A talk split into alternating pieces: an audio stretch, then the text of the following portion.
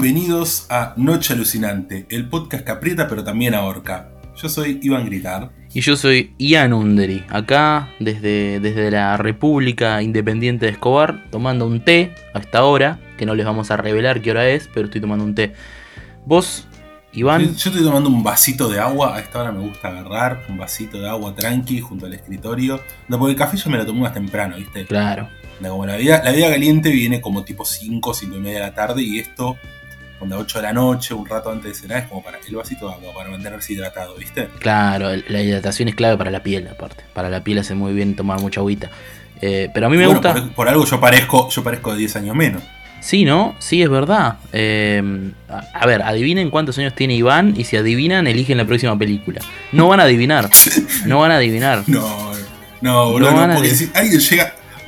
Alguien llega adivinar, nos va a mandar a ver una pelotudez como, no sé, Enter the Void, boludo. Enter de hoy, claro, claro. Claro, claro, claro. No, claro. no, te- no tengo ganas, no tengo ganas. No, yo no. Eh, Yo quiero pasarla bien en mi vida. Ya- ya uno llega a un punto en que uno la quiere pasar bien en la vida y, y renuncia a, a- a- a pasarla mal por, por, por cloud. y además, mirá, si, si no la paso bien en la vida, imagínate si no la voy a pasar bien en mi podcast. ¿entendés? No. Acá es- nuestros oyentes no nos dan ni un centavo, así que no tienen ningún poder de decisión sobre la, sobre, digamos, la administración de esta, de esta empresa. No, lo cual es un, eh, lo cual igual es una invitación, ¿eh? Si nos quieren, si alguien quiere poner guita eh, en este proyecto independiente y nos quiere eh, decir, sí, nos quiere marcar la que Por agenda, la, yo por la guita justa, por el, por el número, por el número correcto, yo te grabo un episodio todos los días, ¿eh? sí, sé que por la por guita, el número correcto. vos sabés que por la guita quien baila, ¿no? Sí, el mono baila, amigo. Por la guita baila el número mono. Montoya. El mono Navarro Montoya. Eh, te traje algo, te traje algo. ¿Qué me traes? Traje, traje chupetines para los pibes de boca. Le mando un, un saludo a Ramón Díaz, eh, el pelado Díaz. Claro, sí, si la, si la quincena pasada hablamos del cumpleaños de James Cameron, que habían pasado como dos días, podemos hablar de, Sí, sí, sí, sí, de Ramón. de Ramón. Ramón. Sí, yo eh, lo quiero saludar, porque sabés que Ramón es cinéfilo. Vos sabés que Ramón es cinéfilo. ¿Cuál es la película favorita de Ramón Díaz? Yo ya te dije cuál quiero que. ah, Para mí, es- este es, eh, Ramón Díaz es un tipo que para mí. Cuando él no, no debe ser de ver muchas películas. Ese tipo, ese tipo que no ve muchas pelis, que le gusta ver cada tanto, viste, que le rompe un poco los huevos, que le- La que engancha la tele, Sí. tipo un Sí, sábado, pero que tiene noche, un par, pero noche temprano, ¿viste? Tipo 8. claro, pero tiene un par que las vio muchas veces. Y una de esas que las vio muchas veces para mí es Los Intocables de Elliot Ness. ¿eh? Para mí, Para, para mí, Ramón Díaz agarra, lo ve a Sean Connery y dice, qué bien que labura Sean Connery. Me gusta mucho cómo labura este tipo. labura bien, yo. Sí, sí, sí. Sí, sí, sí. John Connery, John. Le dice. John, no Sean. John, claro. Eh, ¿Quién le dice Otra, otra que para mí, sí, para mí eh, otra que es probablemente muy, digamos, allegada a Ramón Díaz es Los Imperdonables de Clint Eastwood. Clint Eastwood es un director muy, muy de Ramón Díaz. Sí, sí, ¿eh? sí, sí, sí, sí. Me lo imagino viendo Aparte, como aparte, buena parte de su filmografía. hay- hay mucha gente que labura bien en esa película. Está Morgan Freeman eh, haciendo de haciendo de negro. Está eh, este tipo, ¿cómo se llama? Jim, Hackman está ahí, que labura Hackman, muy bien. Jim Hackman. Gente que Y labura bueno, y bien. Clint. Y Clint, que labura bien. Clint labura bien. Clint labura bien, como director y como actor. Ya, ya que mencionamos a Clint Eastwood, y antes de que pasemos a nombrar un poco lo que fue nuestra quincena, ¿cuál es tu película favorita del amigo Clint? ¿Dirigida o, actúa, o en la que actúa? Ojo. No, dirigida, dirigida, dirigida. complicado porque mm, me gustan muchas, muchas que no las vi todavía. De hecho, eh, preparándome, va, preparándome, ni que estuviera viste entrenando haciendo la pretemporada. Pero mm, como va a salir Cry Macho, eh, me estoy viendo algunas de las que tengo pendientes, viste, y, y me sorprendo porque tiene un piso de que de calidad muy piola, muy elevado. Pero de las que vi, no voy a ser original. Voy a decir una que me parece superlativa, que es Los Imperdonables. Me parece increíble. Eh, eh, un Forgiven es un, un- un western de los mejores que vi en mi vida. Y es una peli que te destruye desde el primero al último plano, así que voy a ir con esa. Yo, eh, por una que capaz no es tan obvia, va, no sé, depende, porque es una gran película y hay bastante asumido que es una gran película. Pero creo que mi favorita de Clint es Million Dollar Baby. Película. Gran película. Sí, excelente. Me, me destroza completamente. Muy vista acá en Argentina. Por la, la pasaron mucho en la tele y acá la gente la tiene muy vista. Eh, no saben tal vez que la dirige Clint, pero está muy vista, igual que Gran Torino. Sí, sí, a decir eso, lo mismo que Gran Torino, onda, porque ponerle Río Místico es más o menos la misma época, pero creo que no se pasó tanto acá en canales de aire. En canales de cable sí, onda, me imagino un cine canal, un TNT pasando. Sé que yo, Río Místico, la primera vez que la vi, la vi, creo, eh, la pasaron creo que en Telefe o en Canal 13 y la anunciaron como una semana antes. Y yo la vi eh, y es una historia muy fuerte, Río Místico, es una historia muy oscura y muy, muy, muy triste. Eh, y me encantó. Tardé muchos años en conectarla con Clint Eastwood de esa película. pero, pero bueno. No, yo Río Místico, la primera vez que la vi fue en Pelipedia, básicamente, donde hago el, el gran acceso al cine que tenemos los millennials, que tuvimos los millennials, supimos tener los millennials. Sí, sí, sí. lamentablemente, Pelispedia feneció. Bueno, pero a mí me pasó que tardé mucho en caer que Clint Eastwood, o sea, no que caer en Clint Eastwood que era director, sino en hacerme a la idea de que Clint Eastwood es tal vez igual de interesante que, que como actor, incluso más que como actor, como director. O, director barra actor, porque es medio inseparable ya a esta altura, ¿no? De su figura. Sí, sí, yo creo que de los que son directores actores, probablemente debe ser el que. Probablemente el que mejor se desempeña en el rol de, de dirección. No se me ocurre otros directores actores que tengan tantas pelis buenas, que tengan un piso de calidad como mencionabas. Y que su figura como actor sea tan eh, pregnante, que sea tan grande su figura como actor y que a la vez muchas de sus películas más populares las haya dirigido él mismo, ¿no? Porque, a ver, la gente está muy familiarizada, tal vez. Claro, es como si John Wayne hubiera dirigido la mitad de la filmografía de Ford. Claro, exactamente. O por ejemplo, Los Puentes de, Madison. Es una película que acá se vio muchísimo en Argentina. No hay una sola madre que no la haya visto. El otro día la vi de vuelta con, mi madre. Muy de Canal 13. Claro. Y, Gracias, Chueco Suar, por traernos y viste, gente, el Chueco debe saber decir, el Chueco debe saber. Pero, pero viste, es un, es un director que tardás en decir, ah, claro, Clint Eastwood dirige un montón. Tal vez es. Eh, más, estuvo, pasó más tiempo como director que como actor, de hecho, eh, eh, en, su carrera ya a esta altura. Pero. Pero bueno, sí, me, me, me, gusta mucho. y encima ahora en Craig Macho también vuelve a protagonizar él. Claro. Se decía que la Muri iba a ser la última, pero no.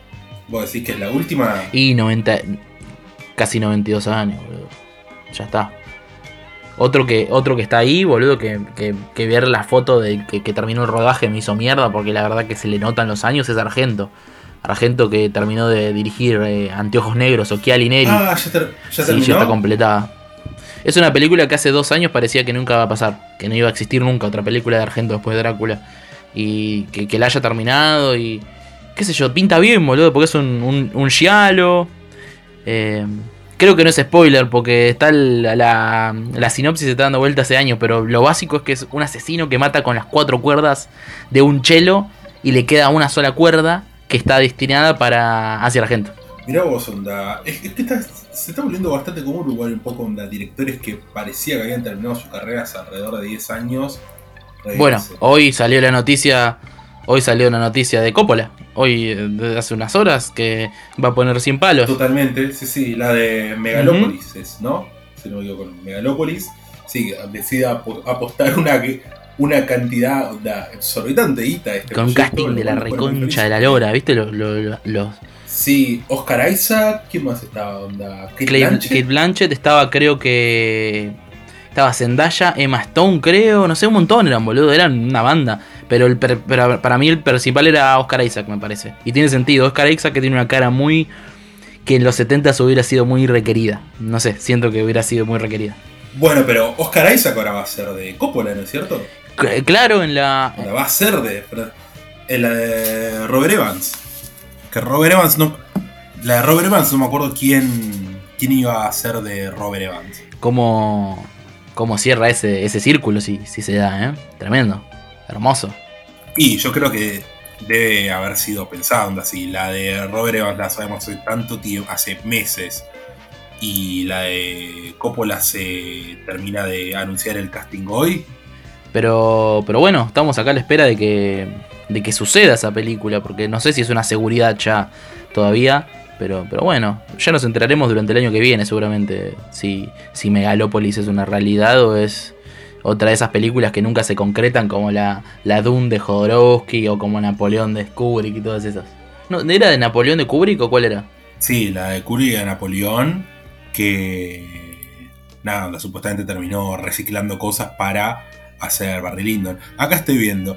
Eh, Jake Gyllenhaal va a ser de Robert Evans y Oscar Isaac va a ser de Francis Ford Coppola en la biopic. Bien, bien, bien. Sé que me preguntabas hace un par de años y te decía, qué bien me cae Jake Gyllenhaal.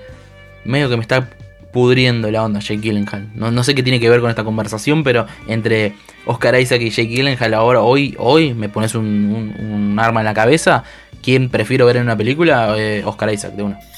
No sé, sí, yo no entiendo por qué estás resultando. Porque no soy la primera persona que me dice que le está resultando un poco onda demasiado Jake Gyllenhaal. A mí me gusta onda. Sigo siendo es un gran actor y todo lo que conlleva, ¿no? Sí. Lo raro es que él no tuvo la, la exposición exagerada, va, no exagerada, quién soy para decir si fue exagerada o no, pero de Joaquín Phoenix con el Joker, viste que te entiendo que te hartes de Joaquín Phoenix. O boludo, onda, capaz no por un papel específico, pero si no a la larga, me parece que hoy por hoy Adam Driver tiene mucha más exposición que Jake Gyllenhaal. Y Adam Driver va camino a esa, eh. Está en todo, está en la sopa. Adam Driver está en todos lados. En todos lados. Voy a la panadería, está Adam Onda, Driver. no creo que ni.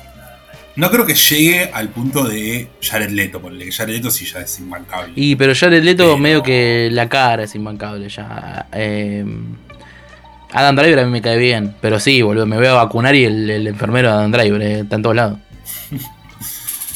Bueno, pasemos a mencionar un poco qué estuvimos viendo durante esta maravillosa quincena, Ah, vos, ¿te vos, parece? vos, vos, vos ves cine, boludo.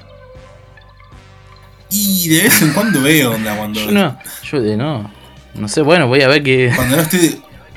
Cuando no estoy de reunión en la mutual, me siento a ver una peliculita acá. Cuando no estoy jugando a bochas, claro. Bueno, ¿qué, qué- qué viste, Iván? ¿Qué onda? ¿Qué estuviste viendo? Vi dos películas. Vi un par más, pero vi dos películas de las que voy a hablar ahora. La primera de la que voy a hablar es de un director del cual he visto. No he visto toda su filmografía, he visto unas tres o cuatro. Las cuales no me gustaron cuando la vi. No me gustaron sus películas. Me resultaba bastante aburrido como director, bastante envolante. Pero decidí darle una nueva oportunidad. Y me encontré con una película que me gustó mucho. Esa película es Days of Being Wild y el director es Won Kar Wai. Ah, estuviste cine arte, digamos, ¿no? Arte y ensayo. Sí, sí, sí, sí, eh, me metí a la cinemateca, a la Art House. Sí, bien, bien, bien. Bueno, ¿qué, qué, onda? ¿Qué, qué, qué cambió en vos? Vos, me habías contado que lo que tu experiencia previa fue una, mierda con, con Carguay y ahora. Sí, ah, con un me pasó que Happy Together la vi dos veces, la se me recontra embolé. Vi 2046 sin saber, sin saber que era técnicamente una secuela de In the Mood for Love y me reembolé, porque encima es larguísima, creo que dura como dos horas. Sí, sí, sí. Después sí. dije, bueno, voy a, voy a darle la oportunidad a una de las afamadas. La verdad es que todo el mundo dice esta es. Y vi Chunkin Express y también me aburrió una barbaridad. Eh, nada, onda, no suelo ser muy fanático de, de un cine tan. ¿Cómo decirlo? Un cine tan construido desde los retazos, ¿me entendés? Es muy godardiano esa Nada. etapa de él. Eh, es Exactamente. muy godardiana, sí, muy, sí. muy, muy.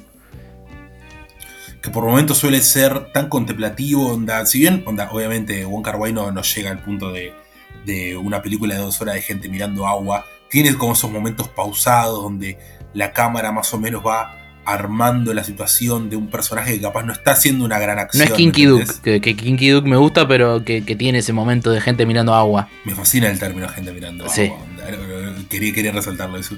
Pero bueno, a lo que veo es que Days of Being Wild y no sé, hubo algo que, que lo conecté. No sé si es con esta figura de medio de maleante, casi rockabilly que tiene por momentos el protagonista, Leslie Cheung, o por las múltiples historias de amor que se van entrecruzando a lo largo de la película, con los cuatro personajes principales. Bueno, hasta en eso se parece a, Godard, ¿no? Que, agarra eh, personajes que, que- que son maleantes, outsiders, y les da una pátina de, de arte y ensayo y, de experimentación y qué sé yo, pero creo que es, estas son las que menos se nota eso, porque capaz que Chunkin Express está muy basada en la forma, ¿no? Está muy puesta en la forma antes que en todo, básicamente. Sí, pero esto está más, más sostenido sobre los personajes.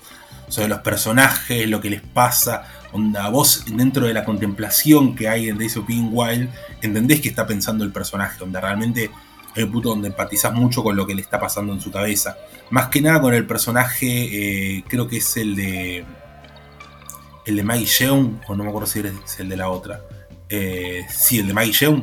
Eh, nada, como que vos tenés como ent- entendés el sufrimiento por el que está pasando ella en el momento en el que se pone a llorar frente al policía el mismo, como llega un mundo que conectás de una manera muy potente, cosa que capaz no me pasó con la pareja de Happy Together. Claro. Y además nada, tiene un, un no sé, un empleo de lo visual que es totalmente espectacular. Y es algo que no termina, digamos, opacando la película, no termina enterrando dentro de, debajo del lujo.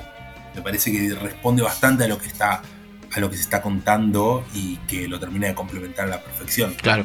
Me, sorprende que, hayas pasado eh, tanto tiempo sin ver eh, In the Mood for Love, que es una película, eh, creo que es incluso más famosa que la, que la filmografía de, de, de en sí. Es una película que en un momento fue hasta, no te digo Amelie, mucho menos, pero es una película muy vista en Argentina, no sé por qué, en los estudiantes de cine y esa, esa onda. a mí me encanta In the for Love, me encanta mal. Y, y creo que eso es lo que hace que 2046 me agrade no me vuelva loco, pero entiendo por qué a vos te puede parecer un plomazo y cómo te pegaste un tiro en el huevo, porque sí, es, es su cuesta arriba. Sí, lo que, tengo, lo, que, lo que tengo planeado un poco es ver In the Mood for Love y Fallen Angels, que son como dos de las que más me, de las que me faltan, son las dos que más me interesan. Eh, y capaz darle después una nueva oportunidad a las que ya he visto. Si estas dos me gustan, volver a Junkin Express y a Happy Together, por lo menos. Claro. Eh, y bueno, da ir, ir viendo y decantando. es, como uno agarrar y encontrarse con un director que capaz no te gusta y un día encontrar que te gusta, básicamente. Tan sencillo como eso. Pero bueno, paso a la siguiente película. Dale. Esta es de un director que tenía mucho de nombre, pero nunca había visto ninguna de sus pelis. Esta es la primera que veo. Me llevó una sorpresa bastante grata. Si bien no me encantó, me parece que es una película que vale la pena destacar. Y es The Stuff de Larry Cohen. ¿Qué opinas de Larry Cohen? ¿Qué opinión te merece Larry Cohen? Eh, es, un, es un loco lindo, Larry Cohen, es un loco lindo. Murió hace poco, aparte. Eh, me, parece un, tipo eh, de esos. y creo que está muy adelantado su tiempo porque vos pensás que Larry Cohen empezó en los 70 haciendo trasheadas mal. Y en los 80 capaz que fue su punto, ponerle más fama con haciendo de staff y haciendo el guion de Maniac Cop y qué sé yo. No sé si em, no sé si arrancaste por la película más adecuada, pero el tema que yo me pregunto, ¿cuál sería la película adecuada para arrancar la Ricoen? La verdad que ni idea, boludo. Eh, no tengo ni idea. Pero bueno, ¿qué, te pareció de Staff? ¿Qué es lo que te agradó? ¿Qué te desagradó? Me pareció una película muy agradable porque es una película totalmente consciente de su ridiculez. Onda, es imposible pensar que es una película que termina hablando un poco de la decadencia de la cultura occidental, aunque es una película de 1985, año decadente si lo sabe para Estados Unidos. Sí, aparte, como vos decís, es una película de Staff, viste que, que hay gente que a Staff la ve como una basura absoluta, como una película incompetente y gente que lo ve como una obra maestra, un peliculón de la clase B. Para mí, Staff es completamente consciente de sus limitaciones y juega con el tono totalmente ridículo que plantea la película y en ningún momento te hace entender que Larry Cohen eh, no está consciente de lo que te está mostrando. Pero mm, eh, siento que juega con, ese, con esa ridiculez de la ciencia ficción de los 50 y qué sé yo, y lo adapta como los 80, que son una perpetua relectura de los 50, pareciera, como vos decís. Eh, trae a cuestiones eh, más eh, políticas y sociales bien de los 80 de Estados Unidos, de locura consumista, de, militares disparatados, de estupidez y demás. Sí, sin dejar de mencionar que nada, mí claramente hay una reminiscencia a otra película de unos años antes que tiene un nombre muy parecido, ¿estás de acuerdo? ¿A cuál? ¿A, la, a, la, a, la, ¿A la cosa? A la cosa, totalmente. Sí, sí. sí, sí, sí, básicamente también es otra manera de decir la cosa. Eh, es un bicho que viene, que no sabes muy bien qué es, onda, y que básicamente se mete en el cuerpo de la gente. Vos pensás que, eh, aparte, entre el 82 y el 86 hicieron The Thing, The Stuff y The Blob, que son. The tres, Blob es del 88, eh, bueno, parece. ¿eh? Del 88, bueno, ponerle ahí un par de, de, años después. Que son tres puntos culmines de la ciencia ficción alocada y, con tanto miedo por lo extraño de los 50, que son películas que dialogan con esa, con esa tradición. Y de hecho dos son remakes, y, pero una es como una hija ahí eh, directa. Pero sí, tiene lo recompra esa conexión, aparte en los efectos incluso. Están un, par de escalones abajo. y me, parece que también es casi un comentario sobre sí misma, onda, como si hay una, hay una idea a lo largo de la película de bueno la degradación de la cultura a partir de no sé, el marketing, el capitalismo, etcétera, etcétera, etcétera. Onda, como que tomar una idea de una película que es básicamente casi una exploitation de, de Sim, si se quiere, onda, se lo puede decir de manera burda. Onda, es como, bueno, onda, como voy a agarrar algo que ya existe y replicarlo, onda, hacer algo que claramente donde está en niveles de producción un poco más abajo.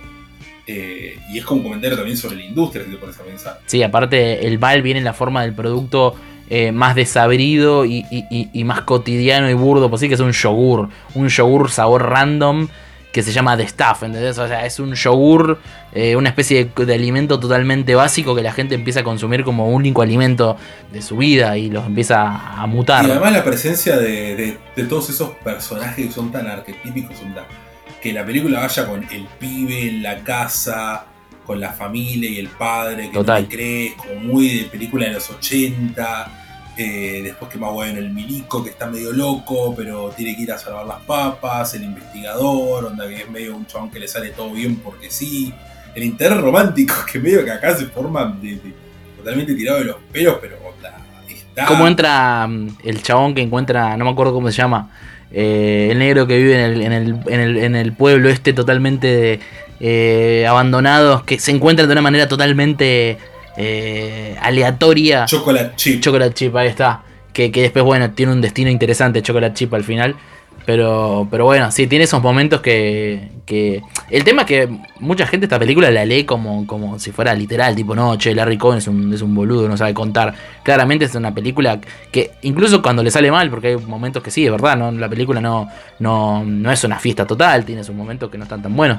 Pero incluso cuando le sale mal se nota que sabe a qué está hablando y, en qué nivel de ironía se maneja la peli, digamos. Sí, además es onda. Siento que hay, un, algo estéticamente muy logrado porque logra mantener ese tono que está entre lo. Ok, somos conscientes de que esto es baratísimo, que es hecho con dos pesos y nos, onda, nos reímos un poco nosotros mismos de eso, pero no, no, no deja de, digamos, de, de agarrar y tomarse en serio cuando tiene que agarrar y básicamente poner todo el presupuesto en un lugar, como en el momento en el que se. de- bueno, el final de este Chocolate Chip.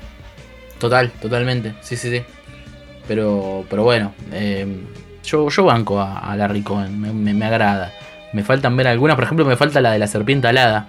La que, la que vi y me gusta mucho es eh, God Told Me To, que es de hecho la primera que vi. Tengo muchas ganas de verla. Es- es- Esa y la trilogía de. Eh, It's Alive, claro, esa es, una buena trilogía. Pero God Told Me To lo que tiene es que es única en el tono que tiene. Parecen tres películas, pero no po- porque le salieron mal tres películas y hay una sola. Sino porque tiene un cambio de tono y, y es tan diferente de staff que te das cuenta que el staff es totalmente buscado. eh, hasta lo más ridículo de la película es buscado porque no. Si no, no se entiende cómo existen en la filmografía del mismo tipo God Told Me To y, y The Staff. Pero bueno, Y bueno, y además en.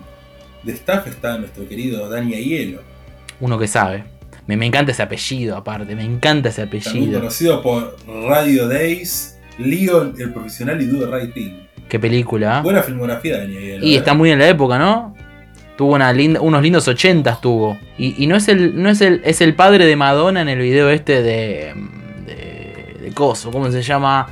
Eh, I'm gonna keep my baby. Papa Don Preach, ahí está, es el papá de Madonna. Porque bueno, creo, creo que está en la película de esa que, que actúa Ay, no me Madonna. acuerdo, no me acuerdo. Sí, sí, en el video de. Papa Don Preach eh, hay unos planazos increíbles en el video de Papa Don Preach que están tipo el, plano tiene una, una, una profundidad de campo zarpada y tiene una pared en el medio, es una habitación dividida en dos y está primero Dani a hielo en un plano medio adelante y Madonna en el otro ambiente del, que, que se ve en el plano al fondo y como por cortes van cambiando de posición hasta que queda Madonna adelante, Dani a hielo atrás y después nada, al final se reencuentran en un abrazo padre-hija eh, al final del video. Qué, qué lindo los videos de Madonna, no sé qué tiene que ver, pero quiero cerrar con esa reflexión, mi, mi- mi comentario. De lo- en los 80 en general. Sí, sí, sí, sí, sí. Había muy, había muy lindos videoclips. Sí. Bastante sencillos algunos, pero no qué sé yo. Yo con el videoclip de Dancing with Myself la paso bomba, ¿qué querés que te diga? Sí, sí, bueno, pero ese es un director de películas, no sé quién, pero es de... Cuando empezaron a chorear directores de, de cines de, de latitudes, digamos, de países, de otras, de otros, de, de cinematografías independientes de otros países, bueno, y hay muchos así, que hay gente que sabía, tipo, que sabía posta, no eran chantas, que, que- que es lo anterior a la, a la generación de, de Fincher, básicamente. Claro. Fincher sí, sí. dirigió Sí, Vogue, de hecho, eh, de Madonna. Dirigió Vogue y dirigió algo más. Hay otro muy famoso de, de Fincher que no me puedo acordar. Yo, te- yo tengo en mente ese nomás. Sé que tiene una recarrera en videoclip, por eso le dieron la película a Alien 3, así que no. No. Tiene una banda Acá de dice que el videoclip de Dancing with Myself fue dirigido por Toby Hooper. ¿En serio? Sí, Bueno, bien, tranqui. muy bien. Bien, bien, bien, bien, me gusta. Me gusta. Eh, ¿Qué estabas diciendo? Nada, eso, que, que- que es la, la generación de directores que se mandan al videoclip. Bueno, con la explosión de MTV y después llegaron los Fincher. Que llegaron los Fincher, los Spike Jones y todos esos ladris.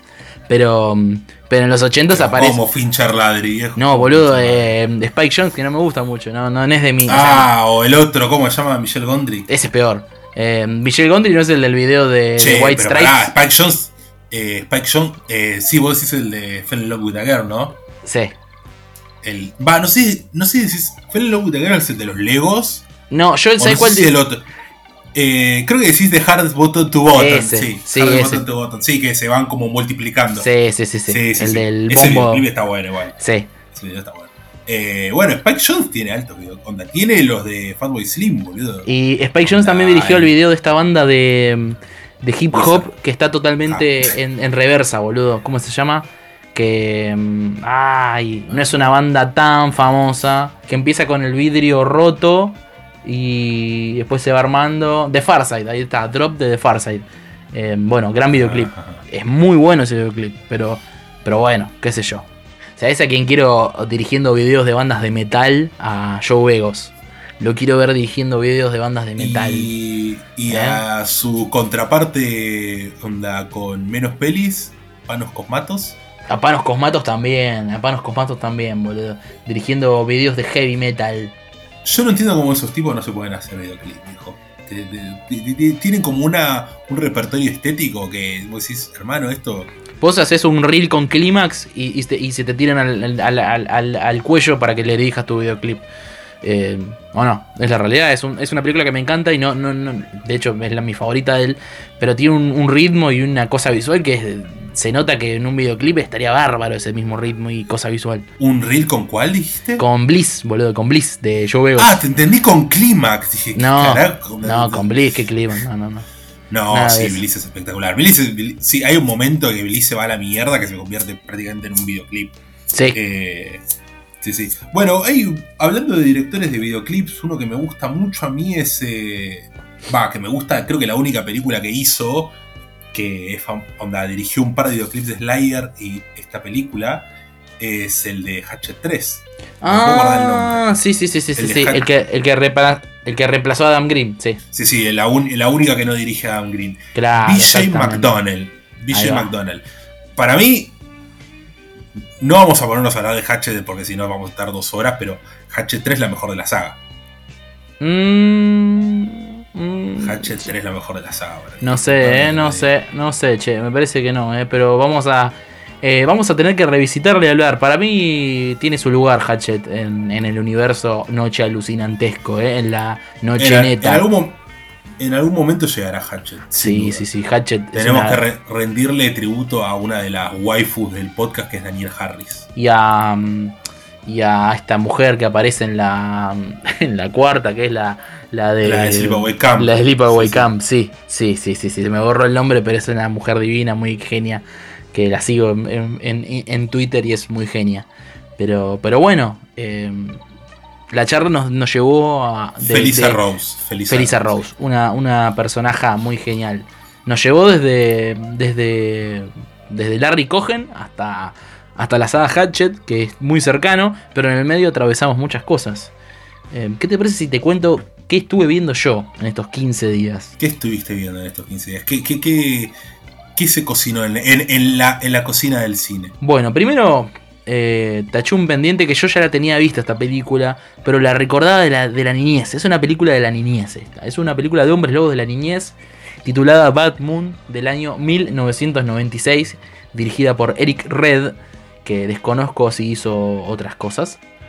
Pero lo que recordaba de Bad Moon era primero una, una escena espectacular de apertura y la idea de que el hombre lobo se encadena a un árbol para no atacar a la familia. Y bueno, es básicamente lo que pasa. Es una película muy corta, 75 minutos dura, es una, una- Hermoso. Una, una, duración correcta. Pero es, muy loco, porque esta película está basada en un cuento eh, en el cual el Sheite es que está narrado desde la visión del perro, Thor. Y la película está el personaje más con más peso realmente, si bien no llegamos al punto de que la cámara se vuelve la subjetiva del perro como en, como en las The Hills Have de Craven, el perro termina siendo el personaje más interesante de la película y no para mal, ¿eh? porque el perro es un, gran perro y es parte crucial de que lo que pasa con este hombre lobo que lo interpreta Michel Paré. Michel Paré es el chabón de Streets of Fire, Streets of Fire y, y un montón de vergas más, pero, pero bueno. Ah, el protagonista. Claro, el protagonista de Streets of Fire, sí. Y la, y la hermana de Michelle Paré, que es la que lo aloja, Michelle Paré es el hombre que tiene la licantropía en sus venas. La hermana de Michelle Paré es Mariel Hemingway, la muchacha de Manhattan, la nieta o tatranieta de Ernest Hemingway. Eh, pero bueno, mucho más famosa por su rol en Manhattan como la pareja menor de edad del personaje de Woody. Pero bueno, Está en otra de Woody, ¿no? En Desconstrucción a Harry, si no me equivoco. Me parece que sí, me parece que sí. Em, porque, bueno, en, Manhattan, que es del 79, tenía 18. Y acá ya estaba medio en la caída porque es el 96 y ya medio que estaba empezando a aparecer en películas para TV. Y pero en los 80 metió un par, me parece. Metió un par de, de pelis, seguramente con Woody, mínimo personaje de reparto o algo metió.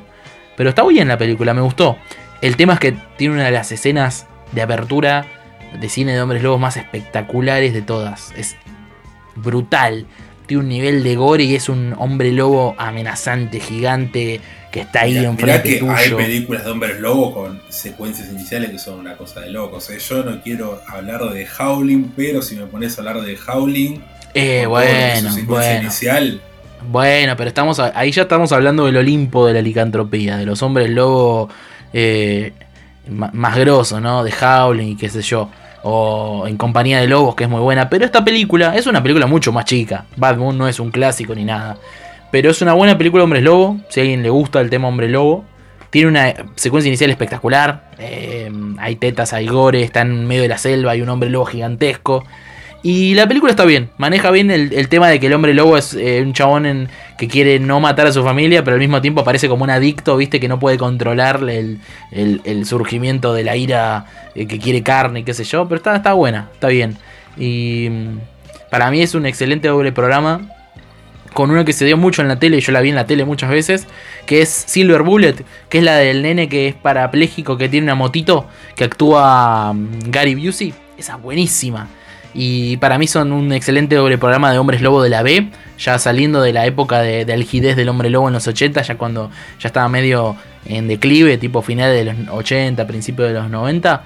Eh, es un gran doble programa, si alguien quiere, para octubre, Bad Moon y Silver Bullet. Em, Hablando de eso, octubre, ya hay que ir preparando las listas. Sí, hay que ir preparando la cartita Papá Noel. Hay que ir preparando la cartita Papá Noel, hay que sacar los calzones que están limpios. Eh, se vienen cositas aparte, se vienen grandes cosas, ¿no? quiero creer que ya tenés tu lista preparada de 31 películas para octubre. Quiero creer que lo tenés. ¿Sabes que ¿Sabes que como un imbécil la empecé a hacer en Letterboxd? Porque dije, no, vamos a hacer la lista.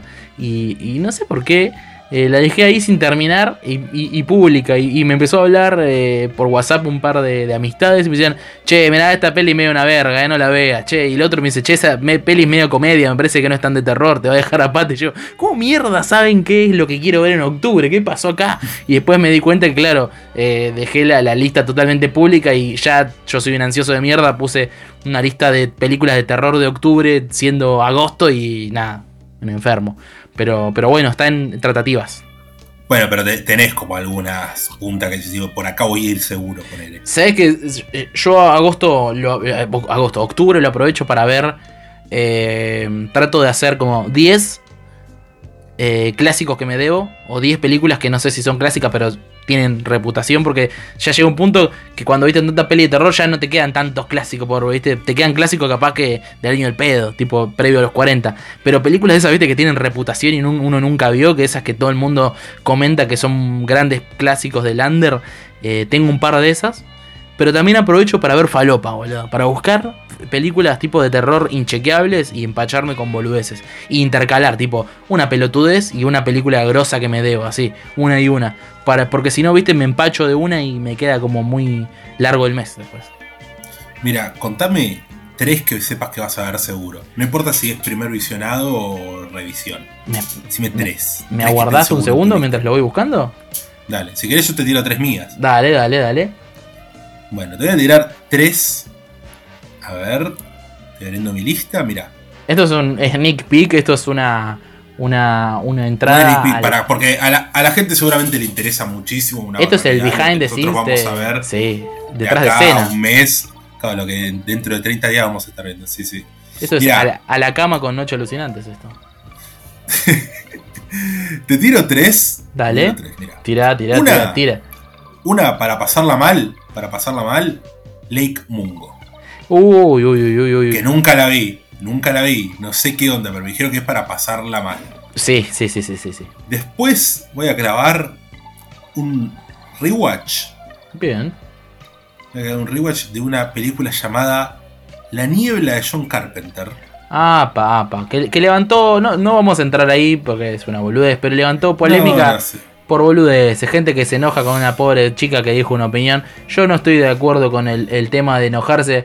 Nah, Vos decís por no. lo de la directora de, de Candyman. Sí, ni vi la Costa. película, me chupa tres huevos la película, pero ensañarse con una porque elijo que no le gusta de Fog. Viste que ocurre verdad. mucho eso de que, de que ponele, en Twitter ves que hay gente que alguien dice algo sobre una película, sobre un director muy afamado, un director más, más moderno, donde ahí salen todos así como, ¿cómo, ¿cómo puede ser? ¿Cómo puede ser que nos estén tocando de nuestros viejos dioses de madera, viejo?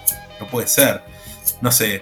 Para mí, para, para, claro, para a- mí hay un punto donde, bueno, sí, podrá estar equivocado en lo que dice esta persona, pero ella está haciendo una película, vos estás tuiteando, así que medio ¿qué le podés Totalmente. Aparte, aparte que le guste o no Carpenter, ¿sabes la diferencia que hace? Nada.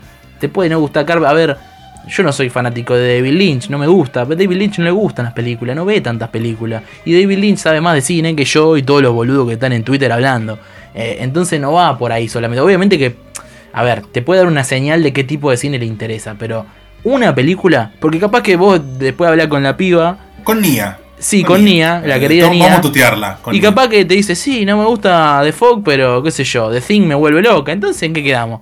Eh, no podés agarrarte por una opinión, ¿viste? Está- estaba por tirar mi tercera película, pero me parece que es. Me parece que es mejor que vos tires primero tus dos. Y yo te Dale, tiro la tercera. yo te tiro, te tiro dos. Tengo una Stuart Gordon que me debo, que es la remake de, de Pit and the Pendulum. Que la, la original es la que dirigió Corman, que me, me- me vuelve loco, es un peliculón. Y quiero ver la remake de los 90 que actúa Lance Henriksen. Después, eh, ¿qué quiero ver? Bueno, quiero revisitar una película única, que es Alucarda, de- del director mexicano Moctezuma, que es un clásico del, Sí. del cine satánico, digamos, ¿no? Del cine satánico de los 70s. Así que esa es una que voy a revisitar, que hace mucho no veo, y la recuerdo completamente alucinante en mi mente, tipo eh, demencia absoluta. Y quiero ver si está a la altura de mis recuerdos, así que esas dos. Y ninguna más me decís, porque yo te quiero tirar la tercera, pero después de la tuya. Ah, dale, Quiero pará. después de la tuya. Pará, pará, pará, pará, pará. ¿Qué más? Algo que sea apto para. Bueno, quiero ver un par de películas que me, que me, que me debo de José, Ma- José Mojica Marins, que es el director brasilero de terror. Voy a ver. eh, o, o Despertar da Vesta, como se diría en, en, en portugués, o Rituales dos Sádicos, eh, que su personaje era Cedo Caixao, que era como una especie de, de señor de las tinieblas, medio King Diamond, viste, con uñas largas muy Ah, sí, sí, satánico. sí, sí, sí. Pero sí, bueno, es un director brasileño icónico de esa época, ¿no? Y que me debo, me debo un par de sus pelis. Y nada, voy a ver eh, seguramente más, pero tengo ahí eh, esa en punta. Bueno, yo como dije, voy a ver Lake Mungo porque siempre está bueno volver al found footage. Es un género muy noble, un subgénero muy noble. Sí. que a veces se lo tira un poco para abajo, pero a mí me gusta, la verdad. Voy a ver The Fog, porque siempre es bueno reeditar un gran clásico. Y voy a ver una película que he visto mucho en la tele. He visto mucho en la tele, pero nunca la, la- la he visto de un modo, digamos, onda.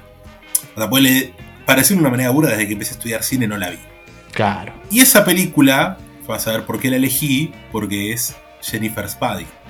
Bien, bien, bien, bien. Jennifer encontrar donde- con algo bueno. donde actúa la bella Megan Fox. Que ¿Tenés algo para decir de Megan Fox con respecto a tu quincena? Exactamente, Megan Fox ha sido parte de mi quincena. Eh, suena mejor de lo que es en realidad. Ay, mira vos, qué coincidencia, qué coincidencia. Yo, no, yo no sabía, yo no sabía que. ¿Cómo labura la producción, eh? ¿Cómo labura la producción? ¿Cómo labura estos pibes? Eh, me encantaría que Megan Fox haya sido parte de mi quincena, porque me cae 10 puntos. Es genial. Eh, pero vi una película con Megan Fox. Megan Fox que en el capítulo anterior creo que estuve militando fuertemente Jennifer's Body y, militando el renacimiento de Megan Fox como reina del grito. Y si en esta película no es de terror, va por ahí, que es Till Death del año 2021, dirigida por un tal SK Dale, que, un es un nombre ¿eh? aberrante, aberrante. Es como el pelotudo que dirige de Babysitter que se llama McG. McG. No, no te ponete un nombre en serio, hijo de puta. Eh, pero bueno, Till Death de 2021 es un thriller eh, muy interesante con Megan Fox en el centro. Es básicamente 75% de la película es ella. Y parte de una premisa muy, muy interesante. Es un thriller de guion. Que es una pareja de gente muy adinerada. Ella está muy cansada de su marido. Es un, es un abogado poderoso. Se van a una casa del lago, muy lejos, muy lejos en las afueras. Imposible llegar a pie, aparte en invierno. Y el marido se pega un tiro. Y antes de pegarse un tiro, se esposa con unas esposas eh, casi indestructibles a, nuestra amiga Megan Fox. Y después de todo esto se empiezan a dar eh, revelaciones sobre por qué hizo esto, qué va a pasar. Y nada, es un buen thriller. Es un buen thriller que cada. Un thriller de esos. Hay algo que dicen que. En el thriller. El, personaje siempre tiene que estar en, en, peligro de muerte cada 10 minutos. ¿no? O sea, el terror, el peligro lo, siente el espectador y el, y el protagonista es medio ingenuo y muere. En el thriller el personaje tiene que saber que está pasando peligro y tiene que ser constante, ¿no? Es, eh, es una cuestión de, de, que cada 10-15 minutos tiene que darse vuelta la torta para que el thriller funcione.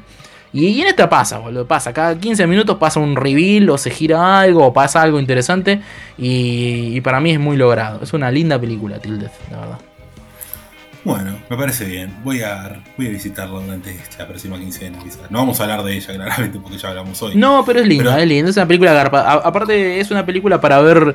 A mí me gusta ver mucho películas con, mi viejo, con mi hermana, y es una película que se puede ver de familiar, digamos. No porque sea. Eh, no porque falte la sangre y que no haya violencia y no haya cosas oscuras, sino porque es una peli que, que, que es ganchera, es para ver con todo público, no es una peli, viste que te, exija demasiado. Es una peli bastante bondadosa en ese sentido. Bueno, yo sugeriría que cerremos el fan club de, de Megan Fox sí. y abramos el fan club de Meiko Kaji. Porque resulta que la película de la que hablaremos hoy es del año 1972, japonesa, y la cual, ¿puedes decirme cómo se llama? Female Prisoner 701 Escorpión del año 1972 del director Sunya Ito.「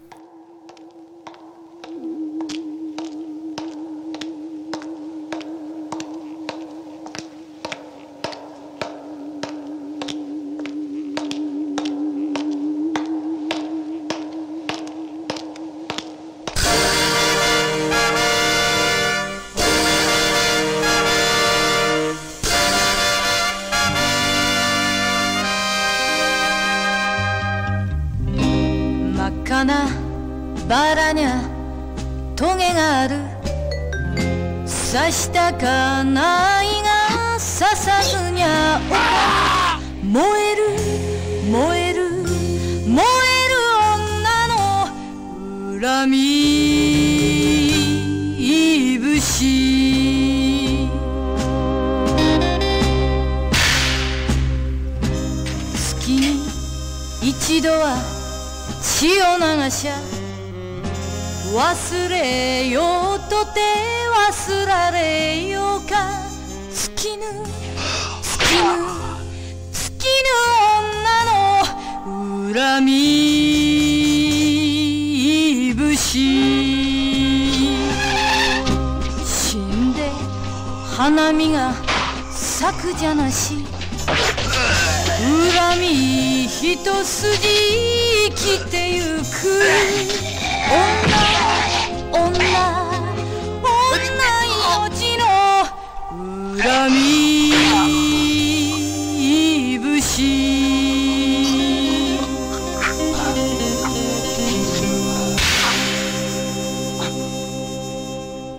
Bueno, nos encontramos con esta película japonesa, esta que yo creía que era una trilogía y me dijiste el otro día que no, que es una tetralogía.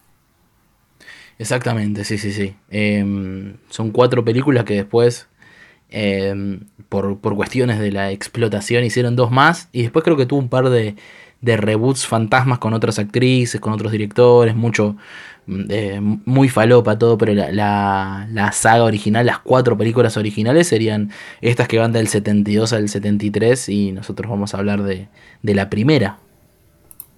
Podemos mencionar un poco de las otras si se quiere, pero eso más para el final. Primero, bueno, empecemos con qué película nos encontramos. Nos encontramos con...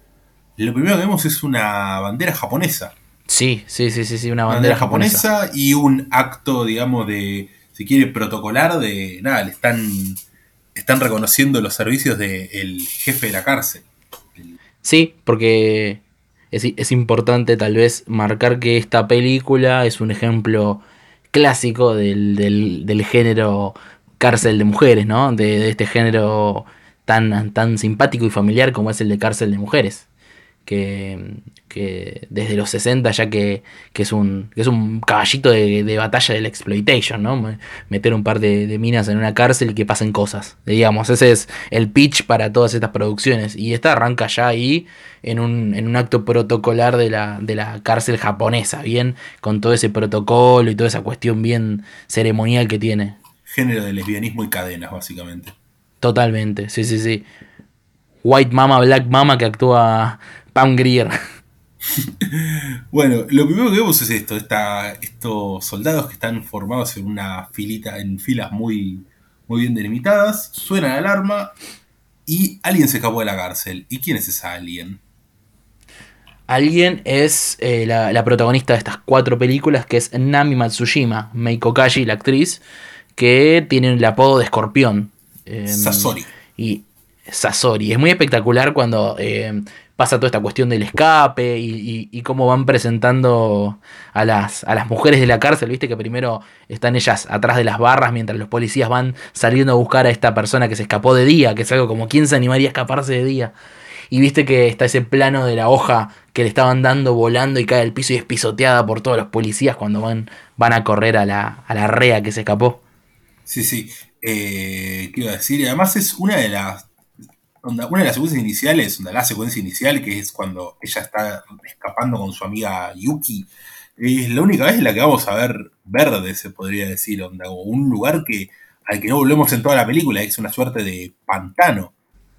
Sí, total, es el único momento con naturaleza, digamos, ¿no? Porque después es cárcel y ciudad, básicamente son los dos ambientes que atraviesa eh, la primera película. Pero sí, están escapando en medio de un matorral, ¿no? Primero vemos cómo se mueven las, las los pastos de altos que hay y estos policías las salen a correr totalmente alocados con perros, con todo. Y, hay, hay, un momento muy particular que es que a, la amiga de, de Meiko Kaji.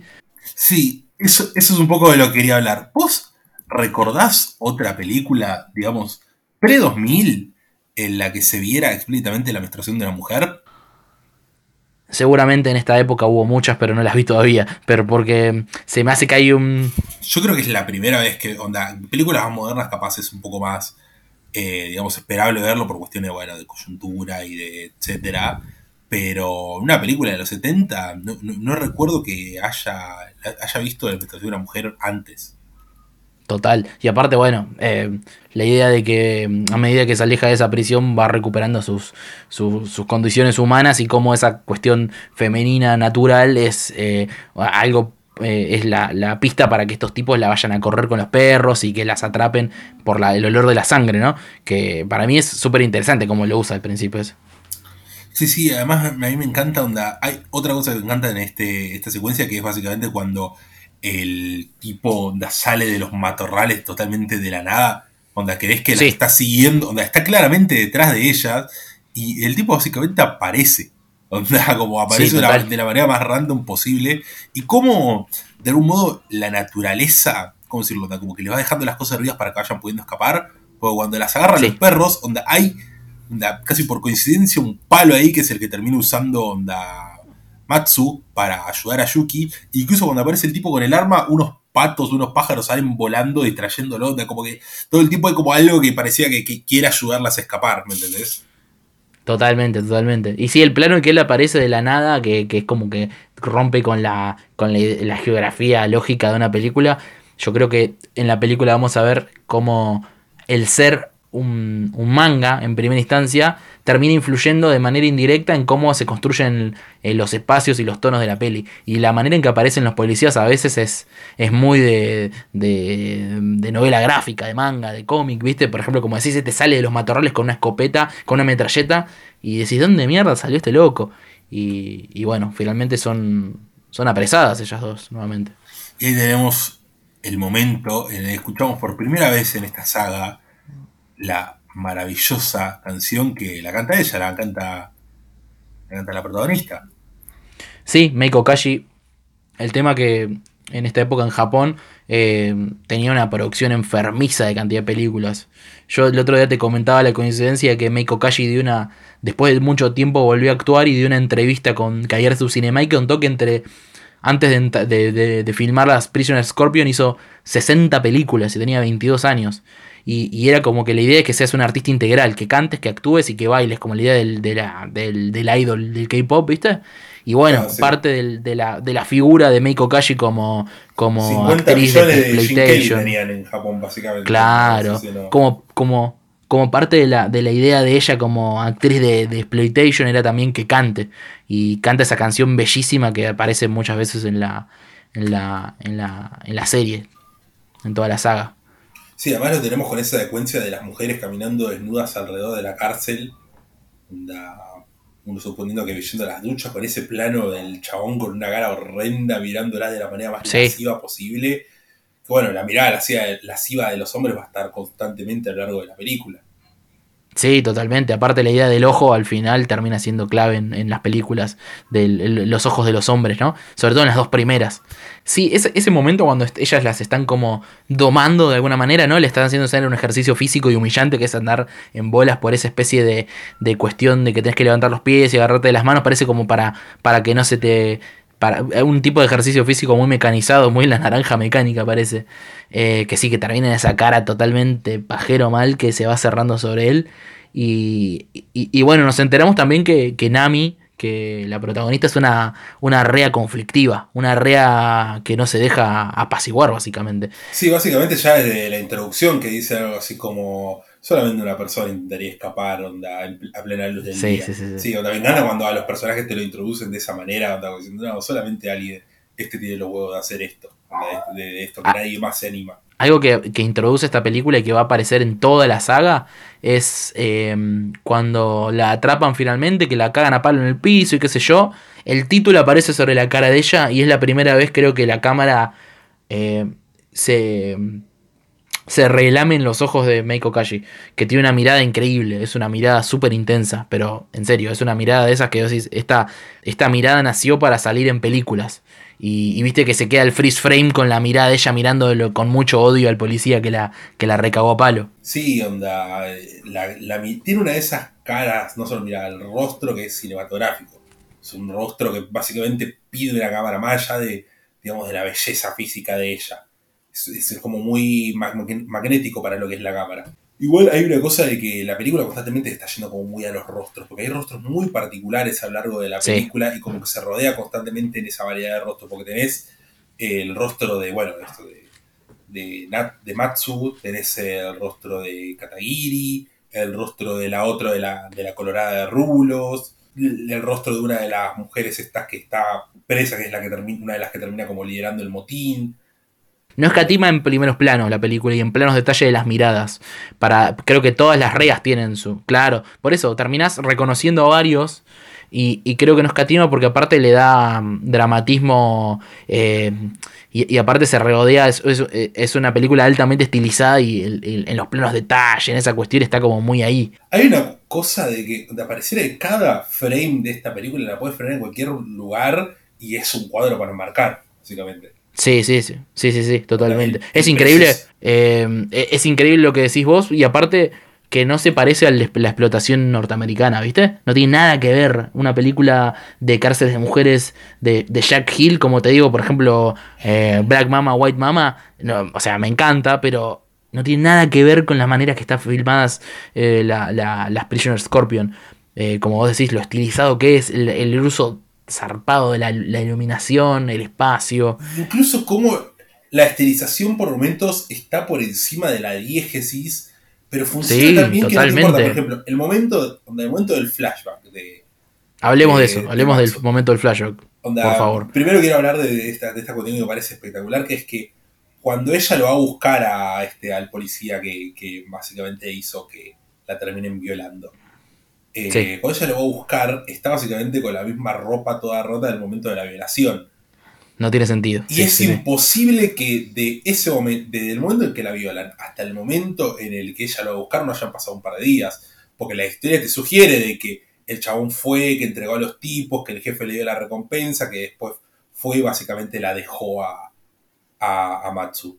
como que la, la, historia te sugiere eso, lo recuerdo de ella, pero es imposible que eso haya ocurrido todo en una noche no tiene sentido.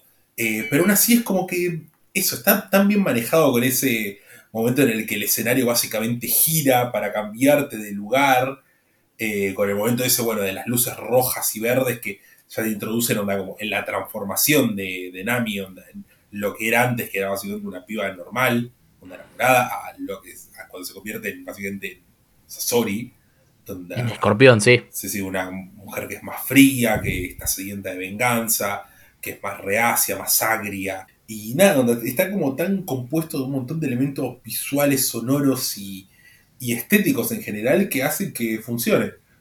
Hace que funcione. Lo mismo, por ejemplo, el momento en el que hace que se le caiga la olla hirviendo a una de las, de las malas. Onda, como que no, no tiene sentido que la flaca agarra eh, y se tiene la olla encima prácticamente, se la tiene de la manera más pelotuda. Pero funciona tan. Aparte con los dientes, ¿no? Claro. es tipo, ¿cómo vas a correr todo ese peso con los dientes? Pero sí. Eh, sí, yo creo que lo, loco es que mm, aprovecha el espacio, el espacio y la idea de que es un. a veces es un set y demás, para jugar, pero de una manera espectacular. Como vos decís, ese flashback, creo que el mejor ejemplo de, de dónde está la neta de esta, de esta saga es en ese flashback, en cómo eh, conjuga lo estético, los espacios, los planos, la actuación. Y, aparte está en un código re especial la actuación de Meiko Kashi. Es súper silenciosa, súper sutil, súper callada. Es, parece que a veces está como espectadora de todo lo que le pasa alrededor. Además eso, yo creo que a partir de la secuencia del flashback ahí te das cuenta, bueno, qué película estoy... Te das cuenta qué película estás viendo en términos estéticos, no solamente narrativos. Sí. porque sí, tenés como varios momentos donde antes que son visualmente impactantes, no sé, como, como decíamos, cuando empieza a sonar la alarma en la entrega del diploma este para el director de la cárcel, tiene unos planos de todos los guardias mirando para el costado al mismo tiempo que son una locura, pero acá es cuando te das cuenta que, hay otra cosa, onda, que lo lleva, onda, como que empieza en quinta fondo, onda, la habitación azul esa en la que están con el chabón, donde no tiene sentido. Pero aparte, viste que el flashback empieza ahí con, en, la, en la mazmorra y es un fundido encadenado de ella cubierta con una, con una mierda ahí y pasa a ella en el pasado cubierta con la sábana blanca, que como decís es un espacio azul donde hay un viento, y cuentan cómo terminó en la cárcel, y, y, creo que acá lo importante de ese momento, de este flashback, vamos a volver siempre porque toda la, saga está referida a la idea de la violencia del hombre a la mujer. Eh, es una no sé si es accidentalmente feminista o qué la saga, pero la neta de la película está en la de, la, de, toda la saga es la cuestión de la traición y la violencia del hombre a la mujer y cómo las mujeres eh, replican esa violencia entre sí, pareciera, ¿no? Y en esta, en ese flashback está todo, está todo eso. Aparte eh, contando los estados de ánimo de ella mediante el color, eso, eso es lo que más me gusta tal vez del cine asiático eh, ¿Viste ese momento que empieza el flashback de ellos teniendo sexo en esa sábana hmm. y que la sangre de ella desvirgándose básicamente dibuja la bandera del Japón con sangre eh, vaginal? Es espectacular eso. Sí, es una locura. Eso es espectacular. Y cómo agarra y el plano se abre y ya te mete en la escena en la que ella está con los maleantes. Eh, bueno, la escena de la relación también, onda, grabada desde abajo del piso, onda, que pareciera volverla todavía más terrible de lo que es.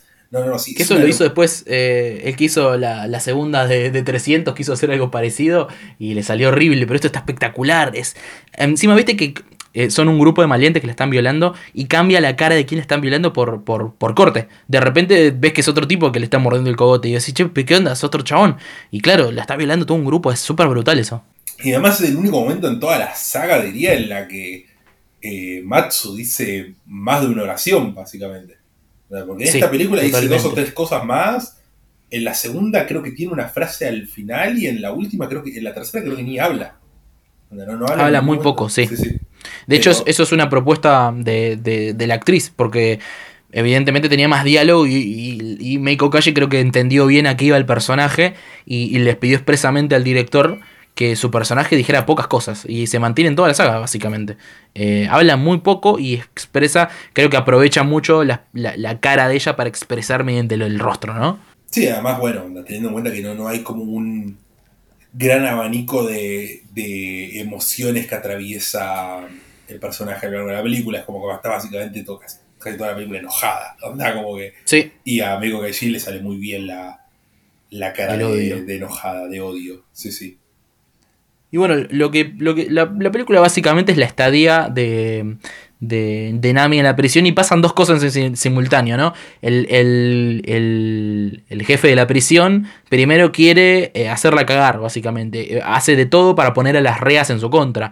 Y las reas no tienen ningún drama en ponerse en su contra porque ven en ella, no sé, una tipa canchera que las, hace pasar eh, penurias porque obviamente después de escaparse el castigo es equivalente para todas. Y eh, por fuera de la prisión está este policía que la, que la, que la incriminó falsamente y que cuando ella lo quiso matar, fue ella terminó en cana y este policía la, quiere matar para que no quede eh, un, un rastro de que básicamente mandó a violar a una mujer para poder resolver un caso. Claro, y que aparte eh, básicamente tiene negociado con todos los chantas de, del Japón. Entonces ven en ella, en su vida, una amenaza y la, la quieren hacer cagar. Entonces tiene dos, dos situaciones, ¿no? Eh, estos policías que quieren infiltrar a una asesina que ya está en la cárcel y la situación carcelaria propia de la dinámica entre las mujeres y los jefes de la cárcel. Sí, además, bueno, el grupito de... donde hay una cosa muy de secundaria también entre... las populares del curso, ¿viste? Donde las que tienen el vestido naranja en la cárcel que básicamente son como las que tienen onda con los, con los guardias, eh, y bueno, y el resto, onda, estas son como las que se ponen por encima, que bueno, Katagiri, que es como la más llamativa del grupo, es la que termina como entongándose con el policía que, es el enemigo de Matsu para matarla.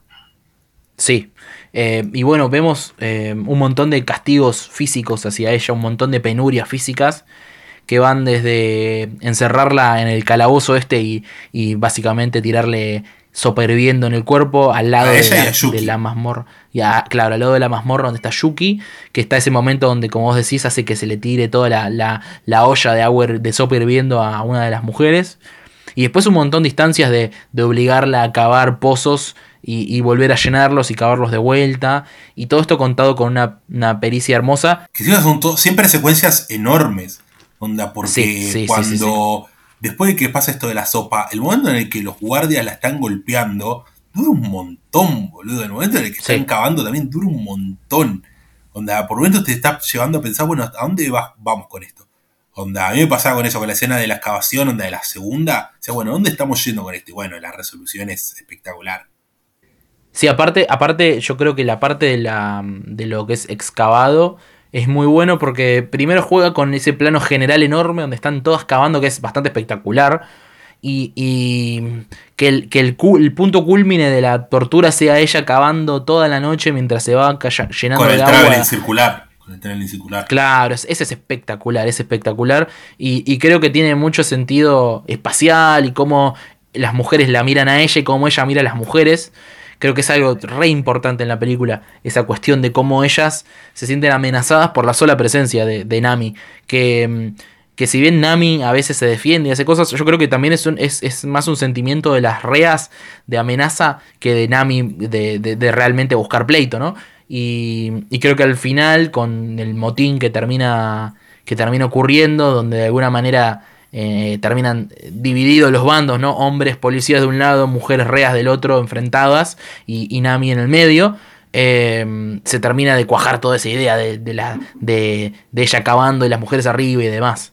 Un momento, un momento lindo que te, quería recordar que habíamos charlado es. Eh, ella tiene un duelo particular con una de las cabecillas, ¿no? Y esta, esta tipa quiere incriminar a una, a una que le ganó en un juego de cartas no, ni siquiera que, ni siquiera que le ganó. Que, que claro, la deschavó. La deschavó. que estaba haciendo trampa porque tenía dos, dos dados en vez de uno. Dos dados, no cartas, claro, dados, dados marcados, tenía dados cargados. Eh, le pone como una, un prendedor. Claro, onda, lo, lo, interesante es que, bueno, que te das cuenta que el grupo de Katagiri son todas miras que están por delitos, digamos, onda menores, si se quiere, onda, no tan violento, por ejemplo. Katagiri está ahí por, básicamente, onda, por drogas, por ser camello, como le dirían en España. En cambio, esta mina cuando la atacan, onda, la colorada de Rulo le dice ¿Alguna vez mataste a alguien? ¿Querés que te muestre cómo se hace? es espectacular eso.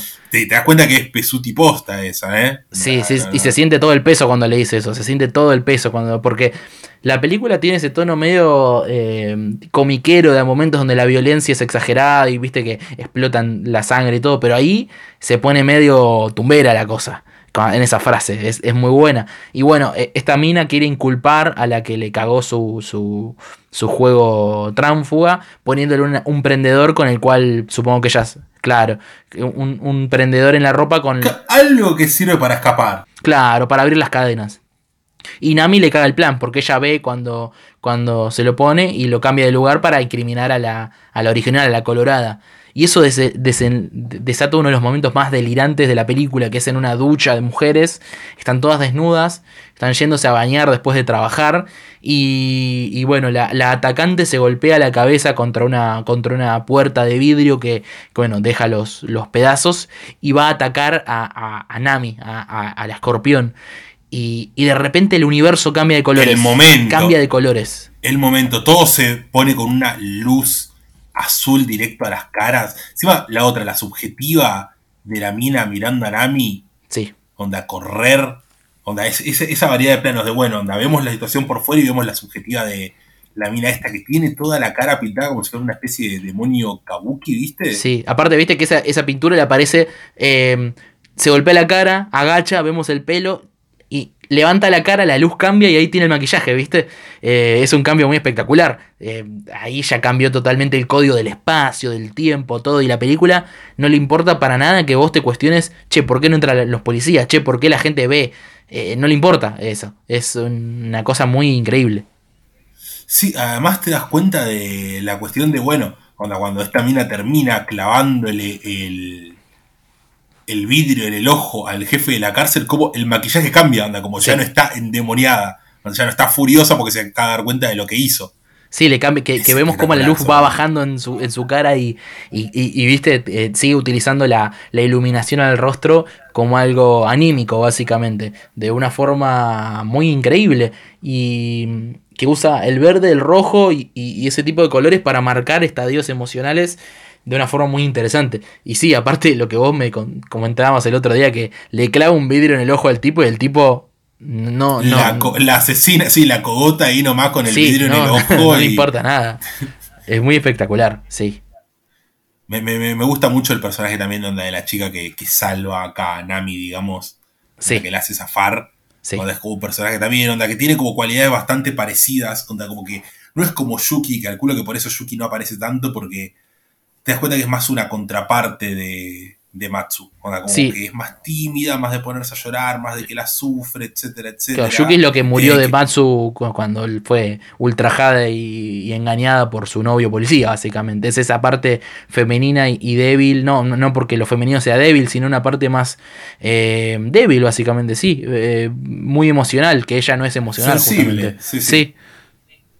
Claro, sí, totalmente. Y nada, te das cuenta, onda, uno ni siquiera se imagina cómo puede ser que estas dos hayan terminado siendo tan amigas, o más que amigas, porque creo que hay algo sugerido bastante de eso, de lo, de lo amoroso entre ellas dos. Más que nada, bueno, en el momento de la, muerte de, Yuki, con todo el sacrificio que conlleva, etc. Eh, y nada, la contraparte con este personaje del cual no me acuerdo el nombre, onda la segunda Rea, que es como amiga de, de Matsu, que es más parecida a ella, más callada, más picante, eh, como que las dos están curtidas, entienden como un código que Yuki no, no, no, termina de entender. Sí. Eh, bueno, en este punto es importante saber que a Katagiri la contactan de afuera para matar a, a, a Nami, a la escorpión la contactas los policías para ser la asesina. Y, dentro de todo lo que pasa en la cárcel siempre va a estar Katagiri ahí rondando, mirando a Matsu, buscando la forma de matarla. Y eso va a tener algo importante para lo que pasa al final con el, con el motín. Eh, otra, otra cuestión tal vez importante es el, momento delirante cuando a, a Escorpión la ponen reclusa y le mandan una mujer policía para intentar hacerla hablar y básicamente eh, Escorpión le resetea el, sistema operativo eh, con sexo, básicamente. Sí, ese momento es espectacular porque nada, yo la primera vez que leí no me imaginé ni en pedo que la policía. Dije, bueno, le metieron esta, a esta boluda acá.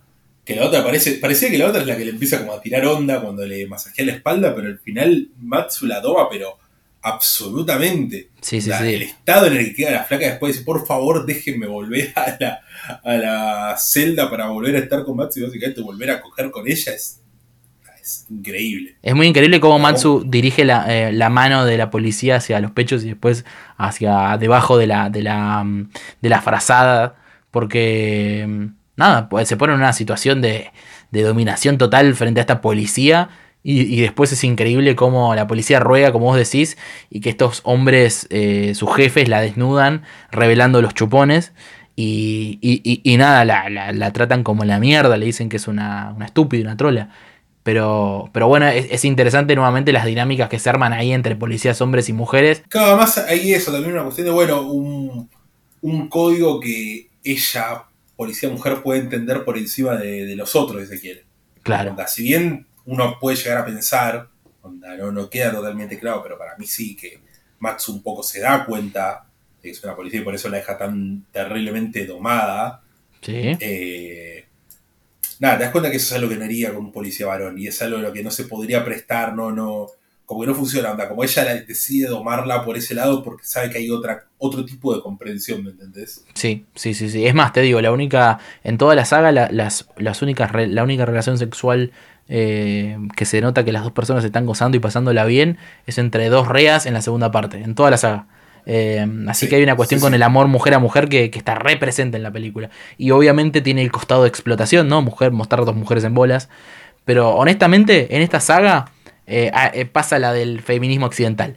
Yo creo que tiene una, postura re interesante sobre eso, sobre la sexualidad y sobre las mujeres en sí, cómo se odian y a la vez también hay situaciones de amor y demás. Hay un mundo de bueno, sí, tiene como ideas como que para lo que son los 70 sí, te creo que son progres, pero onda, una saga con tantas escenas de violación yo no la podría considerar feminista. No, obvio, bueno, bueno. claro. es como que, sí, sí. Claro. Onda, hay una cuestión de sí, onda, para, para, lo que es la época es como, bueno, sí, pero para mí eso se resignifica, no me quiero adelantar mucho, pero se resignifica en la segunda, la violación en la segunda. Cómo la considera el policía que, es la violación y cómo afecta a las reas esa violación.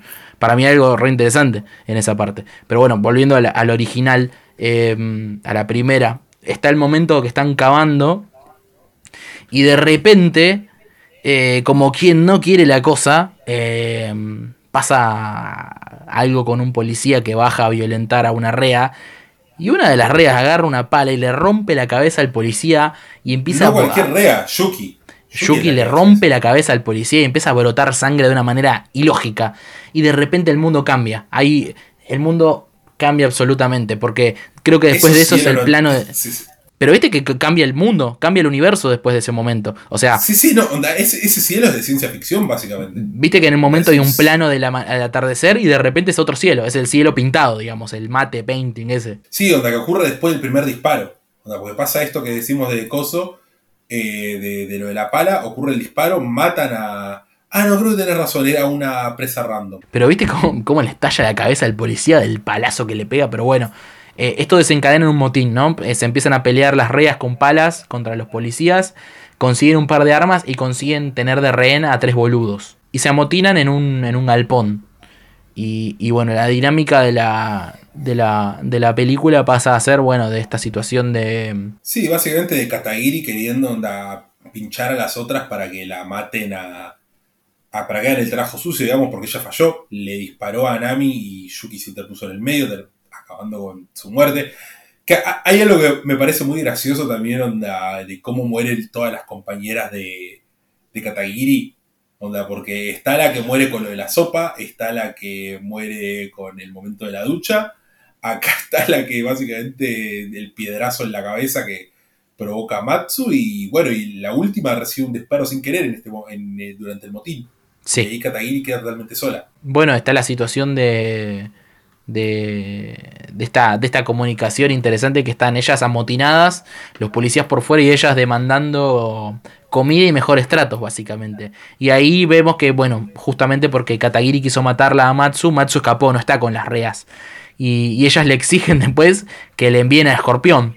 Eh, y acá hay, hay, algo interesante que es que la golpean a Escorpión después de haber violado a los policías también, que, que es algo muy increíble. La idea de, de, de las reas violando a los policías es, es, muy zarpado. Es una, es una saga con, con pocos hilos leídos, pero, Sí, sí, sí. Encima el momento, el momento con todas bailando alrededor. Es, es una aquelarre, es loquísimo. Sí, sí, no, es una, con toda la tormenta de fondo y las luces parpadeando, no, es... Y, y, y, yo creo que lo que tiene acá la película es que es verdad, es una película con muchas violaciones y súper turbias, pero cuando tiene que humillar al hombre no tiene, no escatima nada tampoco. El cuerpo masculino lo destruye de una forma incluso más visceral que el cuerpo femenino de momentos. Y, y, y, bueno, estos tipos les ponen bolas. Y yo no entiendo cómo funcionaría la dinámica de violar a un policía eh, en cuestiones eh, eh, eréctiles, tal vez, ¿no? No entiendo cómo funciona esa dinámica. Claro, pero, sí, medio pero que sucede. Si estás de las patas, si estás cagado de las patas, hay algo ahí que no debería funcionar, digamos. ¿no? Se te para o se te para. con un arma, sí, sí, no, no. Y bueno, hay un incendio de por medio, un montón de situaciones que se dan entre los policías que entran a este, a este galpón, adentro de la sopa, adentro de la comida que le enviaron de desayuno. Sí, un una especie de, caballo de Troya muy bueno. Algo sí. que quería resaltar es el momento en el que Katagiri agarra eh, la lámpara. Yo pensé que iba a ser la de. la de, la de Rodolfo Rani, eh, en retirada. Ah, sí, que se, sí, se viene sí, esa, se no, viene no, esa, pero no, no, la de deja la bombilla intacta. Pero bueno, en este momento aprovecha a escapar después de todo el caos, el tiroteo, el fuego, la muerte de casi todas las reas. Y arranca un, una secuencia, el final increíble, que es ella básicamente cargándose a todos. Y, y, y acá vuelve la cuestión. Con la canción sí, de fondo. Con la canción de fondo. Y, y aparte está eh, filmado de una manera espectacular. Ella, ella se transforma en una entidad acá. Yo creo que acá se transforma en, en casi un, un, fantasma. Un fantasma vengativo, ¿no? Porque eh, parece moverse eh, sin, ser, sin poder ser detenida. Cuando aparece frente a sus víctimas, la cara de la víctima se ilumina de verde y se detiene. Y después aparece, aparece muerto, claro, una luz verde. Y ella tiene esa ropa negra con el, con el sombrero negro. Que me recuerda a esa película de Truffaut, que no me acuerdo cómo, cómo se llama, que también es sobre una mujer asesina. Eh, la novia viste de negro. De Exactamente. Sí, sí. Eh, pero cambia el código de cómo, cómo se representa a, a, Matsu, básicamente, en este, en este tramo. Y van cayendo uno a uno y el novio original, el que la traicionó, está cagado de las patas de que lo vaya a buscar a él, básicamente. Sí, y mientras tiene a los eh, directores de la cárcel siguiéndola para básicamente que nadie se entere de lo del motín. Donde dice, bueno, si mata a estos tipos, lo que los mate, pero que nadie se entere del motín, lo tenemos que llevar nosotros. Eso es espectacular, boludo. También, sí, que les chupe un huevo, básicamente, no, no importa, yo no quiero caer yo en la volteada, dice el director. Y bueno, tenemos este momento espectacular en el ascensor, en el que básicamente el tipo saca un arma y Max se queda con cara de, mmm, debería haberlo previsto. Él termina, digamos, perdiendo ese combate básicamente por lujurioso. Sí, sí, sí, sí. Eh, creo que eso se explica también con la lógica en que, en que decide mostrar a, a Matsu cómo la filma, cómo, atra cómo atraviesa Japón, la ciudad, las calles, los edificios.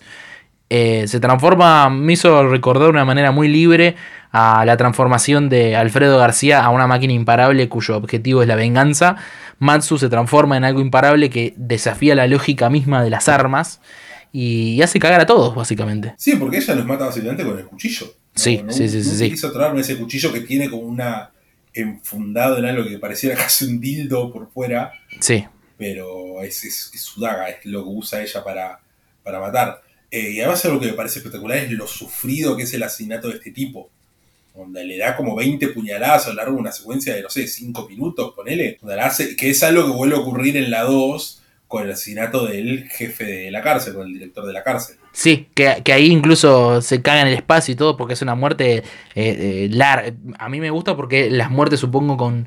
Eh, yo no maté a nadie todavía, pero supongo que las muertes con cuchillo no, no, no, no pueden ser instantáneas, son eh, un, tortuosas y muy físicas, y hay pelea, y hay sangre, y hay fluidos, y hay, y, y, y hay muchas apuñalaciones en el medio, ¿no? Y me gustó cómo está mostrada en esta película. Y bueno, vemos que Matsu básicamente vuelve a prisión. Da, como que lo único que le importaba era salir para vengarse. Con un plano muy espectacular de, de, la puerta abriéndose y ella como una especie de silueta que se acerca. Y acá creo que parte, e, e, es el momento en que la saga toma a Matsu y la transforma ya en un símbolo, una especie de icono, una leyenda del, del submundo que, cuya, cuyo nombre va a parecer incluso más legendario a, partir que sigue la saga, ¿no? Eh, las personas que la ven dicen, no, Sasori, eh, eh, su cara en, los pósters, cómo la reconocen las reas, cómo lo reconocen los policías. Claro, además también hay una cuestión onda desde lo...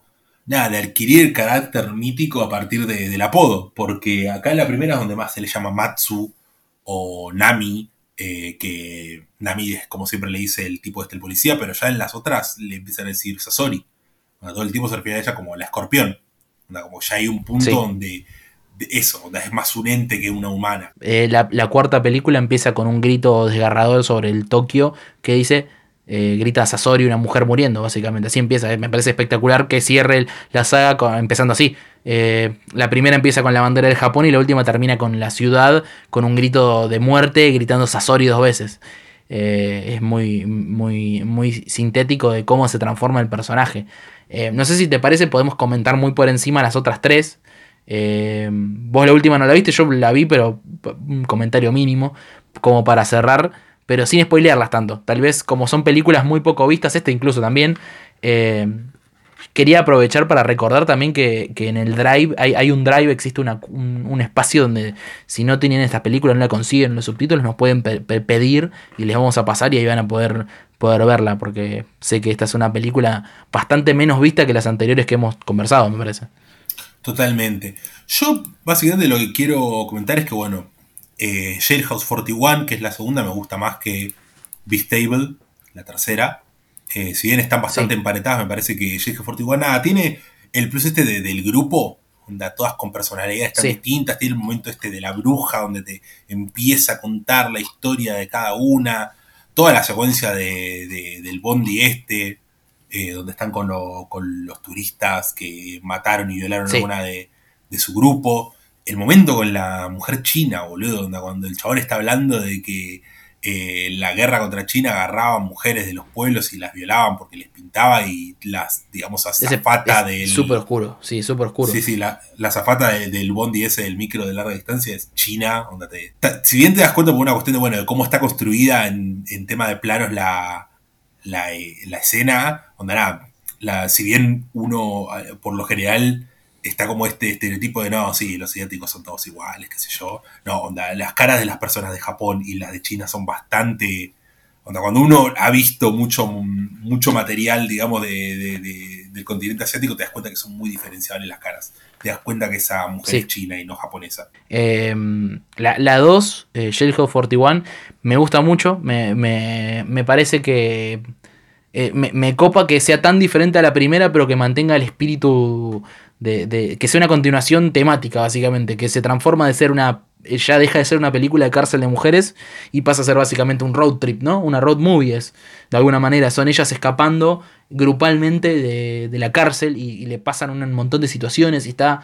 Eh, creo que tiene una sensibilidad eh, mayor, creo que hay más drama. Me parece que es un súper acierto de la película, ese momento que se toma para para, para conocer a esta anciana y contar el pasado de las reas. Me parece que está filmado eh, bellísimamente.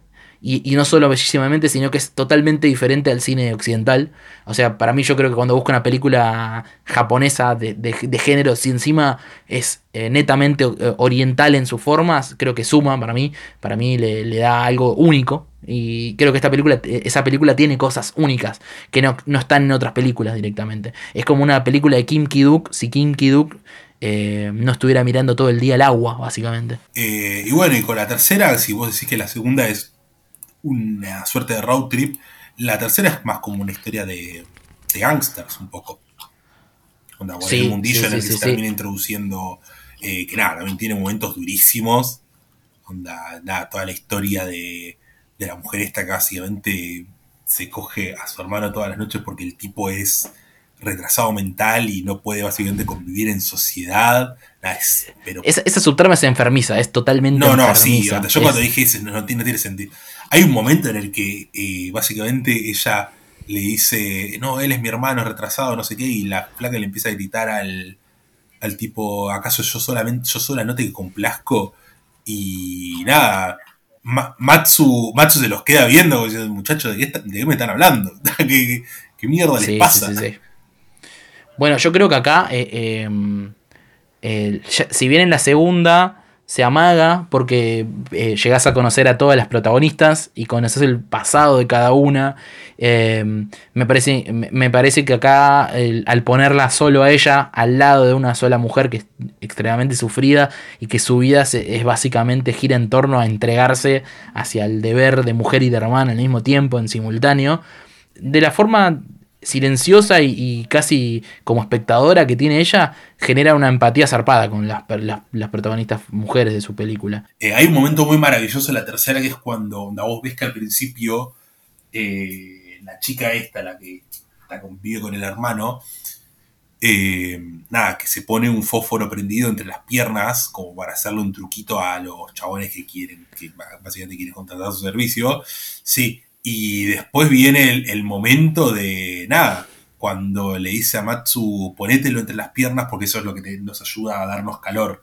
Y nada, es una sensibilidad increíble. El momento en el que empieza a tirar todos los fósforos, empieza a regar cientos de fósforos por, por la alcantarilla, es un momento hermoso. Bueno, para mí la tercera yo creo que es la que más débil en cuanto a cómo está estructurada. Creo que pierde mucho porque es la primera que pasa enteramente en la ciudad. ¿No? Las anteriores pasan en la prisión y en el campo, y esta pasa en la ciudad. Es como un cambio porque la cuarta también va a pasar enteramente en la ciudad. Pero creo que tiene algunos de los momentos más bellos visualmente eh, de la saga. Porque, por ejemplo, hay algo que se repite en la película, que es la idea de la cara de, de Sasori en, los carteles en la ciudad, ¿no? Como ella se volvió algo que empezó a impregnar la ciudad, ¿no? Sí, sí, eh, Que está este policía que ella lo dejó manco en un momento espectacular al principio y que él la está buscando. Y vemos el rostro de ella eh, en papeles y, demás, y como cuando vuelve a la cárcel la REA la reconoce a ella. Em, y yo creo que el plano final, con, esas, con esos flyers volando en el aire y quemándose, se une con lo de los fósforos y para mí me parece bellísimo, pero eh, una idea espectacular esa, ¿eh? Me parece un plano increíble cómo cierra esa película. Y bueno, y contá un poco de la cuarta, más o menos por dónde va. Bueno, la cuarta continúa directamente con lo de la tercera, ocurre enteramente en la ciudad y, como te digo, abre con este plano general de Japón y el grito de Sasori en el cielo. Y, lo, interesante de la cuarta es que ella sigue escapando de un policía que la quiere hacer cagar eh, y es eh, ayudada por un pibe, un estudiante, que, tiene un pasado oscuro, que la policía lo secuestró y lo torturó para que él eh, dé el dato sobre sus compañeros estudiantes que eran revolucionarios. Y, y él la esconde a, a, Sasori y la policía básicamente lo, tortura y lo, lo, atosiga durante varias partes de la película para que él vuelva a delatar a, alguien. Y él tiene como idas y vueltas entre el pasado que, en que tuvo que delatar a sus compañeros de escuela y, el delatar a esta mujer que, es una desconocida por completo, pero es que él se siente una conexión zarpada y, y, creo que muestra la brutalidad policial en el centro de, la ciudad de una manera diferente, porque cambia de director la tercera, la cuarta, perdón, eh, que es eh, Song.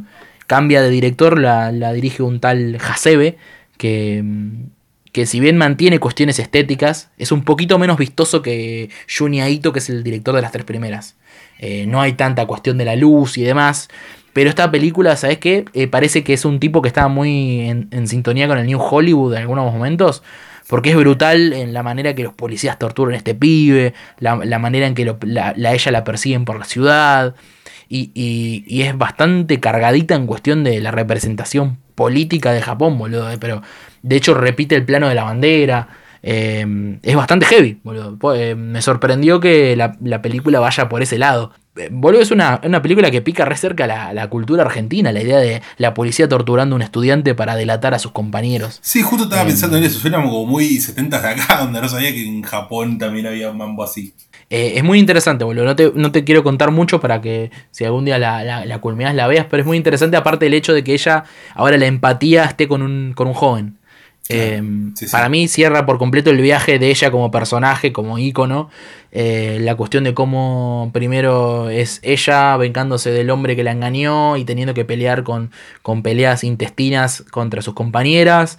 La segunda con ese road trip donde todas hacen un bonding espectacular sobre los crímenes que cometieron, que son todos crímenes relacionados aparte a la cuestión de hombre y mujer, ¿viste? Sí, sí, sí. Y la tercera, que es la más brutal en cuanto a cuestión de mujer, que es eh, violaciones, violencia, trata de blancas, incesto, em, cosas horribles. Y la cuarta, que aparezca este tipo y toda esta situación, me parece que es un cierre re interesante a la saga. Claro, necesito llegar a la cuarta película para que aparezca un tipo decente, básicamente. Sí, boludo, para, para mí es una. Vale la pena ver las cuatro. Em, por eso está bueno que las, estas tres últimas no las, no las eh, revelamos tanto para que las, las vayan descubriendo el que, tenga ganas, pero posta, yo siento que es una, es una saga que si bien no son cuatro peliculones, para mí la única, las únicas que le cabe ese mote son las dos primeras, yo siento que vale recontra la pena descubrir el cine japonés de los 70 que, que de hecho ir al IMDB de Meiko Kashi es como una mini guía resumida de ese cine, ¿no? Porque ella era una estrella. Ella participó en, Lady Snowblood 1 y 2, en toda la Scorpion, participó en Yakuza Papers, de, participó en Stray Cat Rocker, una saga de motoqueras asesinas. Eh, así que, que queda como una puerta abierta a descubrir para mí ese cine japonés. Bueno, pero ahora nos queda tirar una pequeña pista de lo que vamos a estar hablando dentro de dos semanas. Eh, ¿Hace falta que diga lo que digo siempre? Yo no tengo idea qué es lo que sigue. Eh, yo vengo. No tenés idea de lo que sigue. Mira, no tengo ni idea. Te voy a tirar. Te voy a tirar un año y un país, básicamente. Dale, a ver. Volvemos a los Estados Unidos después de cuánto tiempo? ¿Hace cuánto? Hace bastante, hace bastante. Hace bastante. ¿Hace cuánto no eh, vamos de vacaciones a Miami? y bueno, podríamos ir, así nos damos la tercera dosis. Desde uh, no estamos en Estados Unidos. Nos vamos a dar la tercera dosis, boludo. Che, no pueden decir que este es un podcast que habla del mismo cine siempre, ¿eh? Tendremos, todo, tendremos nuestras cositas, ¿viste? Pero acá tratamos de, ampliar. Siempre mirando al mundo, siempre, ¿eh? Sí, nos falta recorrer Oceanía. Es el único continente que nos falta. Es verdad. Es el único. Así que bueno, vamos preparando alguna de de Mel Gibson para. Sí, sí, sí, sí. De Osploitation, ¿no? Osploitation, una, alguna. Una, una Osploitation para. Sí, sí, por favor, por favor. O, alguna de Taika Waititi para romper las pelotas a, la gente que no le gusta el humor. No, ¿cómo van a odiar a Taika Waititi? Taika Waititi es más bueno que, que no sé, que la. Sí, boludo. ¿Qué, qué les hizo Taika Waititi? ¿Qué, qué, les han, ¿Qué les han hecho, boludo? Mira, te voy a decir. Dale, a ver. Estados Unidos, año 1955. 1955. Me tenés perdido, amigo, ¿eh? Me tenés perdido, ¿eh? No, no te puedo decir más, no le puedo decir más a nadie. Pero volvemos a Estados Unidos y a los 50. Pero bueno, les recuerdo que pueden seguirnos en nuestras redes sociales, Twitter e Instagram, para enterarse de todas nuestras novedades y estar atentos a los próximos capítulos que vamos a estar publicando. Esto ha sido todo de Noche Alucinante por hoy. Yo soy Iván Gritar. Y yo soy Sony Chiva. Buenas noches.